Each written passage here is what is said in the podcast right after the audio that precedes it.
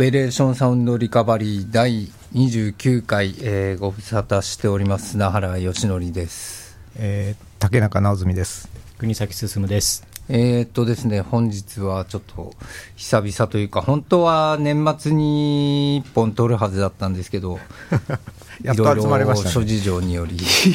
あのーですね。申し訳ありません。えー今になってしまいました、今は、えー収録しているのは2月なんですけども、1月も終わりまして、もう2月になってしまったというわけで、えー久々の収録です、えー本日はですね、えーっと前にも何回か話して、あの人、どうやって音楽聴いてんだろうなっていうふうに、えーちょっと思ってしまった方がいまして、その方にわざわざ、えー世田谷からわざわざ来ていただきました。世田谷なんだ。あの大丈夫です。あのオーディオユニオンのついでに来たんです。そうですか、だったらいいですけども、えー音楽ジャーナリストの小野島大さんです。あどうも小野島です。こんにちは。どうも。こんにちは。こんにちは。わざわざ遠方からいえいえそのありオーありがとうございます。ディオユニオンディスクユニオンのついでに来たので大丈夫ですあちゃんと見に行ったんですか、はい行きました行きましたあ見に行くんだ。そっか、でもお茶の水は割と昔からそういう、あれですもんね。そうですね音楽の街っ楽器ぽいので屋さんいっ。ぱいあるしそうですよね。音楽の街っていう感じまあただまあうちからはちょっと遠いんでなかなかこういう機会でもないとなかなか来ないんですけど というわけで、えっと、小野島さんに来てもらったのはですね、あのーまあ、かつてはアナログ版やらカセットやら CD やらいろいろメディアがあったわけですけども、まあ、最近はその聞き方もですねいろいろ、まあ、サブスクだのなんだの乱立してますけども小野島さん一体それをどうやってまとめて聞いてんのかなっていうことが非常に気になりましてあのそのあとはそのライブラリの管理ですとかどうしてんのかなと思ってちなみに CD アナログは当然かなりの枚数数所有してるってことですよね今も。そうですね。なかなか手放せないんで。ちなみに手放すこととかっていうのはあるんですかね？あのね2年3年ぐらい前にはい。あの昔買ったテクノの CD で全然聴かないやつとか、はい。ディスクユニオンにまとめて売ったんですよ、はい。はいもう本当に二足三本で、ええ。あのほとんど値がつかなくて、はい。で値がつくやつがまあカロチで何百円ぐらいで売れてみたいな感じで,、であとはまあ値がつかないけど、まあ、とりあえず引き取りますみたいな感じで、はいはい。だその時にあこれは売るもんじゃねえなというふうに思ったんだけど、はいでもおそらく今はもっとその事態って進行してるから、はい。なかなかこう手放してもお金にならないからだから引き取り手がないもんは捨てるしかないみたいな状況になっちゃってるじゃないですか。まあ取っておくとね場所を管理するのもねでやっぱ生活空間までどんどんそのものがどんどん侵食していくから、はい。どっかでなんか踏ん切りつけなきゃいけないんだけど、まあ、あの昔話をするとですね、昔あの TLX とか CCR とかそういうののシングル版いっぱい持ってたんですよ、7インチの。はいはいシングルって7インチですね。7イン7インチの。はい。でそれを金がないんで売っ払った時期があって、はい。後で死ぬほど後悔したんですよ、ええ。だからもうに二度とレコードは手放すまいとその時決意してですね。だからその時以来だったのそのテクノの CD を売ったのがその90年代にめちゃくちゃいっぱい大人買いしたね、はい。今となっては全然効かないようはない。やつを売っちゃったんですけど、はい。そうあのちなみにその7インチ売って後悔したっていうのはなぜ後悔したんですか？いやもうだって高校生とか大学生の時ですからね。もうかれこれ40年とかもうそそれぐらい前ですけど。まあだから昔はほら学生だからお金もないしあの次の新しいレコードを買うために、ね、シングル版だったらまあ別にあれを持ってるからいいやみたいなはいはいはい。軽い気持ちで売ってまさかその時はそんなね日本版7インチが高値で売れるような時代になるなんて想像もしてないから。あ、後悔の理由は、じゃあ、割とお金なんですか？いや、お金じゃないですよ、だからやっぱりそういうのは取っておくべきだったなっていうのは、うんだから、めったなことでは手放したくないなっていうのがあるんで、で最近はさすがにその CD もやっぱ買う量ってがっくり落ちてるから、はい。あの昔ほど買わなくなったし、アナログ版はその代わり買うようになりましたけど、でもアナログ版って今、めちゃくちゃ高いじゃないですか。高いですね。新譜で最低でも3500円とか、下手すら5000円、6000円とかで、そんなたくさん買えるもんでもないし、でもそれでも一応、ね、毎月何がしかの数は増えていくわけで、そうすると、まあいろいろとね、住空間を圧迫して、家族からもクレームが殺到して、どうしようかって言ってる時に、まあじゃあ、任させてテクノの CD を200万円ぐらい売ったら、二足三門だったということがあって。あ、魔が差したんですね。任させた。いや、まあ、あの、今はね、ほら、アナログ版と違って CD ってリッピングできるじゃないですか。あのだから音だけは手元に残しておけるし、で、大体その頃に言ったらテコノの CD ってジャケットとか本当にやっつけのどうでもいいそれどう どうでもいいよな。多かったですね。で、白白版だから別に歌詞ついてないから、まあ、ジャケットなくてもいいやぐらいの感じであったたんですけど。だ、あのーあのテクノの時代のその無名のバンドがいっぱい入ってるコンピレーションみたいなやつとか、はいはあれ、カルチャーとしては面白いんですけどね、あのなんて言うんだろう。あのーあんな時代ってあんまりななかったと思うんですよ、なんか知らないそのユニットの曲がドバドバーって入ってて、あんなにいっぱいアルバムが、テクノのアルバムが出てた時代もないし、ええ。コンピレーションがあんだけいっぱい出てた時代っていうのも、おそらくあんなにも先にもないから、ですよね。で他に DJ ミックスっていうのもあったでしょ？ああそういうのも含めると、すごい本当にいっぱいあって、でその頃はまあとりあえずもうガンガン大人買いして、はいね、テクノシスコ行って、ここからここまで全部とかいう買い方してたから、いやでもその感覚はなんとなくわかるな。自分もそうなのそういうような買い方してでた別でそれで、じゃあ、それ何回も繰り返して聞いてるかっつったら、別 に聞いてねえって。そうですね。あこんなだったんだっけ、この CD みたいな、売る段になって初めて気づいたみたいな、あいいじゃん、これとあ、売る前には一応聞く感じなんですか？一応、リッピング、まあ、リッピングは別に聞かなくてもできますけど、はいはい。どんなだったっけって、一応、あのちらっと聞いて、あんまりいいものはいやっぱ売るのやめるかとか言って、やったんですけどね。僕もだから90年代のその CD とかたまに本当にね最近だから CD をまず棚から出すっていうこと自体がもうほぼないんですよ、ないですねもうそのまま、なんていうんですか、オブジェみたいになってるっていうか、でたまになんかこうさ、どうしてもっていうので探してるときに、なんかその 90s のテクノのそのコンピレーションとかがパッて出てきて、うわ、こんなのあったなと思って聞くと、やっぱりそのなんかね、いびつさにしびれるんですよね。うん。なんだこれ、これ曲かよみたいな。だからそうあのああいうのばっか集めてこう宇川君とかでね話したりすると面白いんだろうなとか思いながらこう聞いたりはあの頃はだから、トレゾーとかレーベル買いしてたから、はいはい。トレゾーの CD とか言ったら、まあ、全部貸すわけですよ。はい。で今聞くとやっぱ狂ってるね、あれね。トレゾーってねいやー狂ってあの時代がやっぱり狂ってますよね、まあ、これはなかなかね、普通の人には聞き分けつかねえだろうな、これ。って。あんなのをねみんな渋谷でボコボコ買ってたのはね本当に信じられないなっていう。まあ、そういうふうなこともありつつ、まあ、だけど、今ね、あのマリンが言ったように、その CD 持ってるって分かってても、めんとりあえずその面倒くさいからサブスクで聞いちゃうとか、はいはい、でたまに CD あの取り出すときには、その解説読みたいとか、歌詞を見たいとか、クレジットを読みたいっていう時だけで、はい。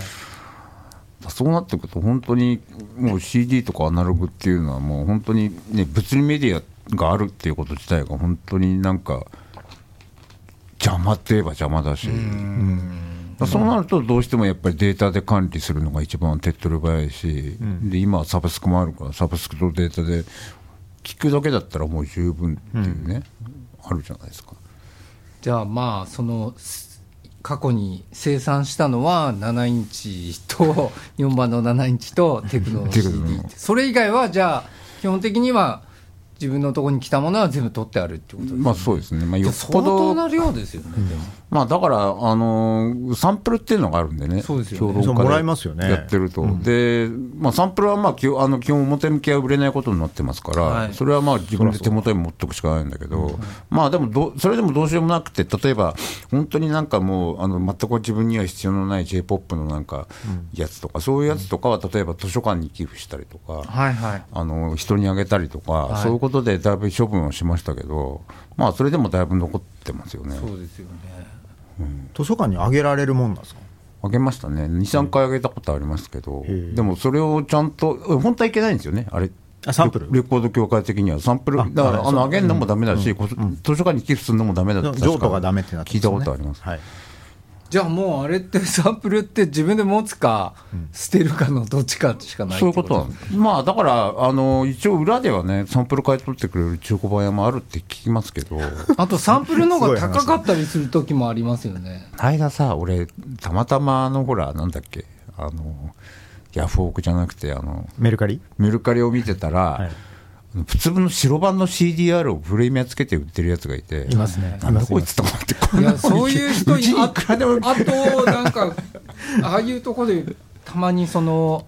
何コピージャケットをコピーして CDR に版を焼いて売ってる人とかもたまにいて、あーだからそれは完全に海賊版だけど、でも結局、そのレコ長師から支給された白版を、そのレコ長師から来たその資料と一緒にはい、超貴重プロモキットみたいな感じで。売ってるわけ。まあでもだから、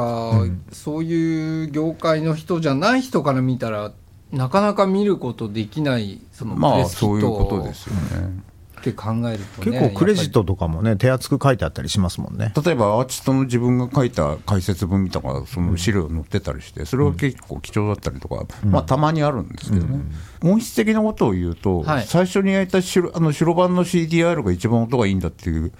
話を聞いたことあるんだけど、いやそれはねケースバイケースだと思いますね。制作の工程が終わってマスタリングが終わって白版にする場合もあるし僕らの過去の経験から言うと時間がないから、マスタリングをやんないで、とりあえず白版流しちゃうみたいなこともあったし、最終マスタリング前ですみたいなのはね、はい。ありますよね。はい。よくあります、あとまあすごい時はもうミックスがまだちゃんと終わってないっていう仮ラブ ミックスみたいな、そ それはもう私は散々批判してるんですけど、あのなんでこんなもん流すんだっていうことは言っても文句は言ってるんだけど、まあそこら辺時間がなくてそうせざるを得なかった事情っておそらくあるんだろうな。ねとりあえずなんかこれ聞かしてなんかやってくれるとこ探そうみたいなのが。そうそう。だからまあそういうのも含めてね。だから結構昔の CD だなとか漁ってるとそういう CDR が出てくるんですよ、はいはい。あの本ちゃんのやつ多分もらい上がった時にはちゃんと CDR を取ってやるっていうケースが結構あって、でも近年はでも版もないでしょあもう全然ないですサンプルうん。ほとんどみんなリンク送ってきてみたいなまあよくてデータ、まあ大体リンクか、そうですよね、うん。もう洋楽洋楽とかも特に全然来ないですよね。ああまあそうだろうな、法律も悪いですもんねその値のつかない CD とかに関しては、はい。そのメルカリとかヤフオクがそのなんていうかうもう売れないって分かってるから、はい。あの値段がつかないって分かってるんで、はい。自分持ってるコレクターというかそういう人が持ってるまま出してはい。1年、2年みたいなことで放置しとくっていうような市場になってますよね。あいやだからもう結構いろんなもんがあるっていう、だからもうアメに出してる人偉いですよねあれね、うん、偉いと思いますねだから本当はユニオンなんかに売らないまとめて売らないで、一枚一枚こう内容をちゃんと説明して、こういうもんなんでいいですよって言って、適正な値段をつければ絶対売れると思うんだけど、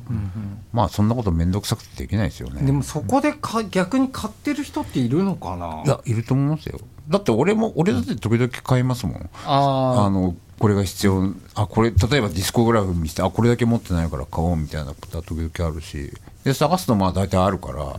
値段が高いかべ安いかは別としてそこそこで買うっていうことはありますよ、買う側はあんまり業者とあの区別しないですよね、できないですよね、買う段階では、うん。あの個人の場合もあるし、あはい。この前話に出たあのテクノドンのオーブのやつ、オーブリミックス、あれはあのたまたま業者のに引っかかったんですけど、はい。買う段階では僕は全く何にも考えてなくて、ああ700円だ、買おうみたいな、そんな感じでしたね。例えばその売る方で、えー、とその版を例えば自分のコレクションからまあ1000枚ぐらいあったとして1000枚ぐらいダーって出品してる人とかっているんですかね？いやーあでもなんかたまにいますよね。ジャンルを要するに限定してこういうコレクションですみたいな。ああと映画のリあの DVD とかもそういう売り方してる人多いですね。ああ、あれも困りますよね。ハリウッド SF 対策20枚組、あ20あ、枚よくセット CD 売りセットありますすね。な 何々関連とか、段ボールそのまま上から取でもって。例えば、さっきのトレゾーの話からしたら、その例えばトレゾーの90年代のトレゾーの CD まとめて100枚とか言ったら、結構俺、売れると思うよ。買いたいそうでしょうね。番号振って何番から何番まで、あるあるそれやったらとすごいかだ貴重だ結構ちゃんと売れるかもしれない。初期ワープとか売れるでしょうね。ああ、もうちょっと後の方が売れるかも。だからあの辺のものとかは、いずれはなんかみんな探してねえねえっていう話になったりするのかな、どうなんいやでしょうね、あるんじゃないですか。ありえますよね。だから、あの要するにほら、和物のブームで、その7インチシングルをあさって、シティ・ポップスのブームが訪れてみたいなのがあるじゃないですか、うんうん DJ たちがあさって、はい。でも DJ、もう和物はそろそろ掘り尽くして、はい、もう初期の要するに単独 CD にみんな、興味の関心が移ってると、今ですか？つ移りつつあるらしいんですよ。へえ、うん、だから、そういう初期の要するに安い CD をもう今、片っ端から買い集めるみたいなことを、見足の聞いた DJ はもうすでにやっていて、えー、短冊 CD プロプレミアやばい。そうそうだから結局、アナログブームがどこまで続くのかっていうのも、私はちょっと半信半疑なところがあるんですけど、いやもう今もうそろそろって感じじゃないですか。今、完全にまあだからもう本当にアナログがメインの頃を考えたらその頃の数数字までには全然いってないと思うんですけどそこが抜けて落ちきってからやっぱりちょっと小バブルな状態になってるじまあね、ゃないですか。やっぱりね、新譜が高すぎますよね、あれはやっぱりネックだなと思うんですけど、今日ニュースで見たんですけどあのランキングが出てて媒体ごとの、はい。えっと、CD とダウンロードとアナログとカセットはいはい。であって、でえっとまあ、アルバムがなんか、えっと、なんだっけな、えーなんかビヨンセとかが載ってたんですけど、えっと、全然アナログレコードの方が上でした、CD よりも、CD よりもあ上、はい、それは日本の集計でですか？いや、あのグローバルです、ね、あグローバル。はい、それ枚数ですか？売り上げですか？枚数です、枚数。はい、まあでも CD 今もう海外あんまりないって言いますもんね。もう買えないのかもしれませんね、日だからそういう意味でね。本はまだうんちょっと CD、まだ CD 文化のだからさっきディスクユニオンに行ったら CD コーナー結構客がいてあこんな平日でも人いるんだなと思うの。よく見りゃみんなおっさんばっかりでしたけど CD あのちょっとレイトはあんまりその441の16ビットはちょっとどうかなと思うんですけどメディアとしてはね結構いいもんなんじゃないかなと思うんですけどね。作るのも安いし、いやなんせねやっぱ数が多いから絶対 CD の再ブームっていうか再評価って訪れると思いますよ。何年後になるのか分かんないけど、まあ、ただ寿命がありますからね、あそうなんですそれぐらい持つんでしょうね、あれだから、ものによっては、あの結構、そのどうやって作られてるかによって、全然違うじゃないですか。そうですね、コンディションが悪いと、本当15年ぐらいで剥がれ始めますよね。うん。うん。僕ね、以前、ゲーム作ってた頃に、焼いてももらった CDR を持ってて、それね、多分1990年の CD なんですけどね、まだ聴けました、CDR ですよ。うん。でも当時の CDR って、まだ全然一般的には普及してなくて、うん。そのなんていうのちゃんとしたスタジオに行かないとうん焼けなかったし、しかも1枚焼いてもらうのにもう何千も払って焼いてもらうみたいな感じだったんで。だからあと当時の CD で今聴けないっていうとやっぱ CCCD ですよね、うん。あああれね。あれはね本当に厄介で。でソニーのレーベルゲート CD とあと他の方の企画の CCCD っていうのがあって。はいまあそれがまず、しまあ、CD プレイヤーでかからないというよりは CD ドライブでかからない、うん。そうですね、ら吸い出すデータを吸い出せないっていう問題がまずまあやり方はありありやり方はまあいろいろあるのかもしれないけど、まあなかなか難しい、であと、この間、つい2、3日前に発見したのが、あの当時のその8センチ CD、短冊 CD で、はい。で周りをその透明の板で覆っていて、はい。普通の12センチサイズにしてるっていう CD があったんですよ、シングル CD。でそれがうちにあって、あの青山洋一さんっていうシンガーソングライターの人のあの CD をディッピングしようと思ってかけたらかかんないんですよね、はい。認識全然してくんない。はいでこれはまあ困ったもんだなみたいなことをツイッターに書いたら、あの中華製の普通のドライブではあの吸い込めましたみたいなのがあって、え、これ、パイオニア製のわざわざ高いやつ買ったのに。ということで、安物の方がなんかそういう能力は優れてるのか高いものはそういうものを再生しないようにし逆にしてるっていうことなんじゃないのかな。あのそんなことあんのかな12センチだからなんかその制約がかかるみたいなその場合分けみたいなのをちゃんとやってる感じはします、ね、そうですよね、中華ととにかくそういうのがないから取り込めちゃうみたいな。まさかね、その青山洋一さんの CD を取り込むためだけに中華ドライブを買うの腹立たしいんで、どうしようかなとか思ってるんだけど、方法はありそうですけどね。だからし昔の CD 聴けない問題っていうのは確かに結構深刻なんで、まあね、その聴けなくなる前に、じゃあせめてデータ化でもしようかとか思って、まあ暇を見ながらしこしこやってるんですけど。あれ終わんないですよね。僕も何回もこうよしやり今年はやりきるぞと思って準備するんですけど。いやもう、あれは本当にあの大げさじゃなくて、ライフワークですよ、あれ、全部やりきる、死ぬまでにやりたいぐらいの感じで、アルバイトを雇うみたいなことは？いや、本当、その世界ですよ、そうですよね、うん。全部マスタリングしようっていうのはほぼできたけど。え、ほぼできた？いやいや、それはもう、あの、ある程度そのリマスターカルチャーが安定するまでの間ですけどね、それやってたのに、え手持ち10の年ぐらい手持ちの CD 全部リマスほターほぼほぼやりました。マジかすごい。ただその時に、オリジナルのファイルを取っと、あの、ちゃんと取っとけばよかったのに、リマスターしたら、オリジナルのファイル全部捨ててたんですよね。それがバカだったなと思って、途中から気づいて両方、あの、ちゃんと保存するようにはしてたんですけど、あれはね、終わんないわ。あと、やっぱり、10年ぐらい前にほぼ完了したんですけど、まあちょっと若かったからできたっていうのも、うん、ちょっとありますね。もらったよ、俺、マリンにクラフトワークのリマスターっていうの。ああ、あれ、音いいと思うんですけど、音良かったけどね。ええ。あれオリジ、オフィシャルより全然音いい。そうそう、だからね、あのクラフトワークのリマスターに不満があるとか言ってたから、いやあそう不満なんかメールでやり取りしたらいきなりドーンとなんかでかいファイル送って何かと思ったら、マリンにリマスターのクラフトワークだったステムからってことですか？いや、ステムじゃないです。あのーオリジナルの昔出た CD を、まあ僕いっぱい持ってるんで、全部聞いて、どれが、あの一番状態がいいかっていうのをまず選別して、それをマスターにして、自分でリマスターして、すごあの、いやりましたけど、それは10だから2010年にやった作業ですね。はい。まあ、あの、個人的に聞きたかったら。すごい熱意ですねでもね あれ MP3 だったんで、ちょっとワープで欲しいあ、ワーブ全然ありますよ。はい 個人的なあれですけど、あの、全然、はい。それで CD、バイナルがあって、カセットも保存してるんですか？カセットはもうほとんどないですね。プレイヤーも持ってないし、?MD もない。MD もないですね。じゃあ、基本的にはものは、えっ、と、CD と、まあ、7インチ、12インチのバイナルっていう感じですよね。そうですね。まあ、あとはデータとストリーミングとっていう、はいその4はいつですね。それ、どういうふうにこう分けてるっていうか、えーとね、あのまず普段の私のリスニングスタイルを言うと、はいえー聞くもんのまあ大体8割ぐらいはもうデータかストリーミングか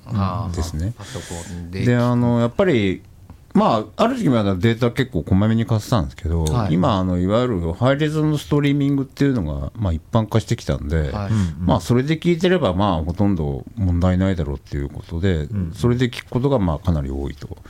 で、アナログ版はまあやっぱりそういうのを聞きたい気分の時に聞くんだけど、やっぱり面倒くさいし、そうですあの仕事がやっぱりその新しいものを大量に聞くっていうのはい。が自分の仕事なんで、はい。アナログ版にはそうそういうのは全然向かないんですよね。あの時間が余余裕があってで、しかも自分の好きなものしか聞かないっていうふうな時間だから、だからアナログ版はそんなに聞かない、で CD はさっき言ったような事情で、CD で聞くんだったらデータにして聞くっていう感じになってるから、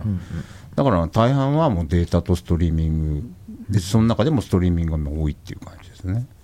仕事だっていう感じでストリーミングを。まあ、そんだけでもないですけどね、もうあんだけま一日中聞いてると、別に仕事と遊びってもう区別つかなくなってるんで、でその再生の時に使ってるソフトが何かっていうことはい。なんですけど、はいはい。あのそれは今使ってるのはルーンっていうソフトがあってルーン。あー。ルーンなんだ。あのまあ、どういうソフトかっていうと、要するに、あのストリーミングの音源と、はい。で廊下にあるその、自分のハードディスクの中にあるデータと、はい。をシームレスであの管理できるっていうソフトなんですね。はい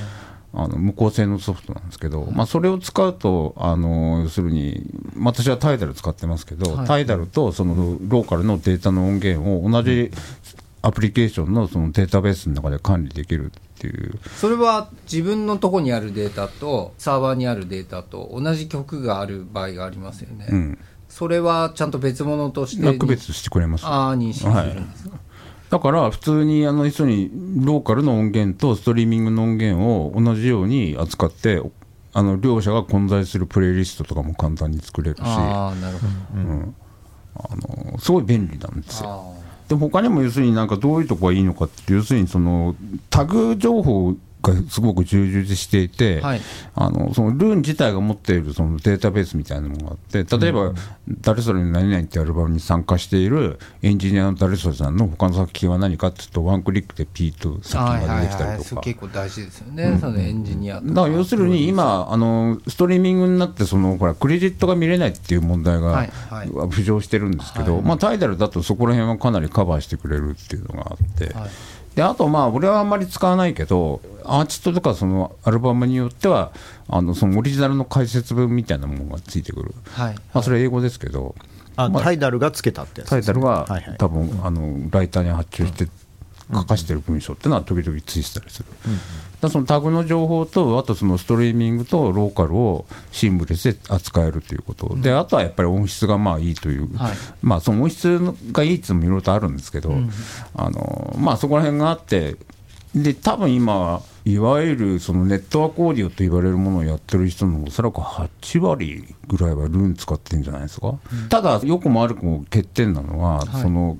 タイダルか、あとコーバズっていうそのフランス発の、フランスね。えーとハイレゾサービスがあって、それ日本では全く使えないんですけど、そうですね。あのなぜ使えないかというと、日本で発行されたクレジットカードが使えないから、支払いができないし、濃道端狩りしちゃうんですよね。タイダルも実際に日本でもやっぱやってないんだけど、裏道がいろいろあって、割と簡単に日本から決済ができる。使えるようになるんで、で実際に言うと、タイダル日本で使ってるのは5000人だか6000人だかいるっていう話なんですけど、だからタイダルかコーバズを使ってないと、ルーンを使う意味っていうのは半減するんですよ。あの要するにローカルとストリーミングをシームレスで使えるっていうのが一番のいいところだから、ストリーミング使ってない人も今でもいますけど、そういう人はルーン使う意味はあまりない。そういう人は例えばオーディルバーナっていうソフトなんですけど、それを使ったりとか、でまあ、もっと簡単に済ましたいんだったら、まあ、別に iTunes、あはい。今、ただミュージックっていうけど、はい、あれを使ってる人もいるし、J リバーとかいろいろと言いますけど、まあ私はとりあえずルーンを使ってる。僕もねルーン一回インストールして使おうと思ったんですけどわけわかんなくて途中で挫折しました。ああー日本語がね、まあ日本語がないんですよね。あーそうでしたっけ、あのネットワークオーディオってね、いろいろとハードル高いんですよ。な何をどうどどういう概念なんだか全然わかんないなっていう。基本は要するにあのコンピューター1台と、はい。コンピューターから USB ケーブルで DAC につなげればいいんで、はい。ただそれにいろいろとネットワークトランスポートをかましたりとか、LAN をかましたりとか、いろいろとやってるとややこしくなってきて、ルーン自体がそのネットワークで使うことを前提としているところがあって、はいはい。例えば LAN ケーブルとか、はい。スイッチングハブとか、はい。そういうもんも含めて、そういうのをオーディオグレードの高いやつにやると、どんどん音質が良くなるんですよ。ああそうなんだ。スイッチングハブで音が変わるとか、普通思わないんじゃない、はいはい。でもでも変わるんだよね、これが恐ろしいことにね。で、俺も半信半疑で、スイッチングハブをオーディオグレードのに変えて、はい。LAN ケーブルをオーディオグレードに変えると、確かに音は良くなったあそうなんだだから今、多分ネットワークオーディオって、その金とか手間をかければ音が良くなるっていう意味において、アナログに匹敵するぐらい、いろいろと手のかけようがあるやつで。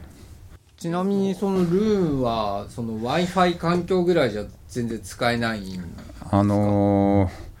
Wi-Fi よりは有線 LAN でつないだ方が音がいいとされてますね。ああそういうふうになっちゃうんだ。それ理屈的にはそういうことありえますか？ジッターっていうものがあって、まあ、はい。揺れなんですけど、はいはい。通信の揺れなんですけど、はいはい。まあ、それがバッファが仮にゼロだとすると、はい。ダイレクトに音質に影響あります。安定っていうことなんですかね、はいルーターの電源をいいのに変えると音が良くなる。あいやーどうなんでしょう、それは。いや、まあ変わるらしいのよ。俺そこまでやるともうちょっとね、さすがにお金も追いつかないし、キリがないんでやってないですけど、まあせいぜい LAN ケーブルとスイッチングアップ変えるぐらいでしたけど。ケーブルでもやっぱり音変わるもんな実際に、まあ、だから、オーディオってそういうもんじゃないですか、何やったって音変わるから、まあ、ただ、それが要するに分かるレベルで変わるかどうか、で変わったもいいい方向に変わったのかどうかっていう問題があるんだけど、うん。だそんな感じでね、まあ、一応、ルーが使ってるし、あの確かにそれなりにいい音で聞こえては聞聞いてはいるんだけど、でも、ある程度までこういい音で聞くには、やっぱりそれなりの手間をかけなきゃいけないなっていうのは感じました。そうですよね、まあでもちょっと一般的じゃないよね。あのそういうストリーミングオーディオをあのいい音質で聞こうみたいなそのレビューとか記事みたいの見たことあります？かあります、あります。あります、うん、時々ありますけど。な何やってます？そういう人たち。で何をやりましょうっていうふうに言ってるんですか？だからダックを工夫するとか、はい。まあ、それから、まあ、さっきのその、まあ、オカルティックな部分も含めて、はい。そのケーブルの特化引っ換えっていうのは、はい。あのよく見ます。ああそうなんだ、はいやっぱりそうそういう人まあ、たちは、でもそこら辺は普通のオーディオと変わんないよね。うん。あのまあ、ストリーミングはな元からそういうふうに音質で規定されちゃってるしで今ハイレゾのストリーミングやってるのって、まあ、タイダルとアップルとアマゾン日本で使えるのとその3つですけど、でそのうちやっぱアップルってああの API を公開してないからはい。あのいろいろちょっとオーディオマニア的には使いづらいところが非常にあって、はい。あの要するにアップル製品で使うことしか考えてないから、はいはいそうですね Apple Music って、まあだからアマゾンか TIDAL かってことなんだけどはい。まあそれもいろいろね大変っていうかあのタイダルはまあ日本では正式にサービスにしてないし、はい。でアマゾンはアマゾンでいろいろと仕様をしょっちゅう変えるもんだからこの前大騒ぎになってましたね。そうマランツがあのマランツもそういうそういう再生ソフトみたいなの作ってるんだけどそれが要するにアマゾンに対応しきれなくなって聞けなくなったりとかねあの大騒ぎになってたりしてとかね。えー、してました？それ。してます、はい、もうアマゾン何、何やってくれんねんみたいなことを、みんなが、オーディオマニアっていうか、音楽ファンの人たち、ただそうずっそう。だからと言ってました。タイダルって要するに向こうのサービスだから、あの方角はまあ当然弱いわけですよ。はい。そうですね。あの探したら吉典砂原の音源はタイダルはありましたけど、はい。高橋幸宏もありましたけど、はい。でもレコード会社によっては全然なかったりするんでだからそういう方角中心に聞く人はアマゾン聞くしかないんだけどでアマゾンは今言ったように非常に使いづらい仕様だったりするんで、ただまあ今現在そのストリーミングも含めて若い人がどういう形で聞いてるかって言ったらもうほとんどがスマホにイヤホンだから。まあそうですね。我々みたいにそのね、やれタックだ、やれなんたらかんたらだっつって、揃えてそのスピーカーでなんか聞くなんてことやってるのは、まあ、おっさん以上。うん。っていうことなんですよね。うん。あのボボーワーズウィルキンスで B&W っていうスピーカーのメーカーがあって、はいはいはいで 今あの、バーニーズニューヨークっていう、はいはい。あの六本木にあるあのミッドタウンの前にあるはい。洋服の店で、はい。主に洋服を売ってる店で、はい。あのイヤフォンとか、あとツェッペリンっていうこのこういうなんていうの？スピーカーちょ特徴的な形をしたスピーカーのはい。展示をしてるんですけど、はい。まあ、それ宣伝したいわけじゃなくてで結局あの B&W ってすごいハイエンドなものも含めたスピーカーのメーカーなのに、はい。今 Bluetooth 経由のそのワイヤレスのあのスピーカーの展示しかしてないんですよね。はいはい。だから、そんだけその、まあ、あの店に行くのは相当な高年齢でお金がある方だと思うんですけど、はいはい。そういう人でさえ、そういうあのワイヤードのはい。スピーカーではなくて、はい。えっと、なんかこあの Bluetooth で聞くワイヤレスイヤホンとか、はい。なんか Bluetooth で接続する、なんかちょっとおしゃれな形のスピーカーみたいなものが、多分 B&W のメーカーにとっても、そのマーケティングの対象になってるっていう状況なんですよね。なるほどね、だからカジュアルに思いっきり触れてるのが、まあ、今の時代だと思います。だからね、この間、某オーディオメーカーの人とちょっと話したんですけど、今、オーディオ製品で一番売れないのって、いわゆるエントリーグレードのオーディオ製品らしいんですよ。へいわゆる数万円から十数万円ぐらいの,、はい。あのちょっといいステレオ買おうかなぐらいの人を対象にしたような製品っていうのが一番売れないらしいのへえ。ももっと上に行け。もうだから徹底的に何百万もするような超ハイエンドか、はい。あのそれこそさっき今あの、ね竹中さん話したような本当に Bluetooth スピーカーとか、イヤホンとかそういうものかしか売れない。だから今国産の電機メーカーで普通にオーディオ製品その価格帯の出してるのってデノンぐらいしかない。ーうん。ソニーももう全然出してないし、はい、どうしよう。そうなんだ。だから、まあ、ただ、オーディオマニアはオーディオマニアでいるし、はいあの若いオーディオマニアもいることはいるから、そういう人たちもあの一生懸命そういうの買って、でもそういう人たちが買うべきものっていうのがなくて、はいだから海外製品を買うしかない。でも海外製品は円今、円安でめちゃくちゃに値上がりしてるから、高いですよね。もう頭おかしいんじゃないかっていう値上げ幅なんてね、だって1億円のスピーカーとかありえないじゃないですか。1億円のスピーカ1億3000万円のね、マジコ、マジコっていうメーカーののスピーカーがありまして、はい。あのやたら背の高いやつですよね、でかいやつ。そう。あの比較対象になんかモデルさんがね。人が横に立ってこんだけでかいんですよって。で 1億3000万円って言ったらさ重さもすごいし、で部屋もやっぱそれなりにもう用意しなきゃいけないかーそうらですよね。っていうかそれで何聞くんですかねその1億いくらぐらいの分かんないフライングリーザースとか。フライングリーザース。ねボールで叩いて。意外となんかあのアニメとか、そのアイドルとか、アイドルマスターとか、なんかそういうのばっかり聞いてる人っていう人の存在を知ってます。ああその、はいそういうスピーカーでそういうスピーカー、そういう何百万とか何千万っていうスピーカーで。アニメとかのだからね何百万もするスピーカーなんてそんなね右側人に売れるはずねえじゃんとか、我々は思っちゃうけどでもやっぱそういうのが結構売れてるからまあそういういわゆるハイエンドって言われるオーディオメーカーがなんとかが、ね、残っていられるわけで。でそう逆に言うとそういう人に向けて売らないと今オーディオ業界って立ち行かなくなってるから、だからそういう中間層がないわけですよ、うん。超ハイエンドかそれどんなものでも割と中間層が抜けつつあるっていうのはどのジャンルでも。格差がね、そうですよね。そうあのそうなんですね。拡大してるってことですよね。えー真ん中がいないっていう、まあね、本当にお金はいくらでも無尽蔵にあったらね、あのそれなりの家を建てて、あそのリスニング1億円の。リスニング1億円のスピーカーにふさわしい家をと家と部屋を作ってですね、で何着たギギターフかなんかをガーッといいですね。フルフル店でそうそう、で、ああ、飛んでたみたいな。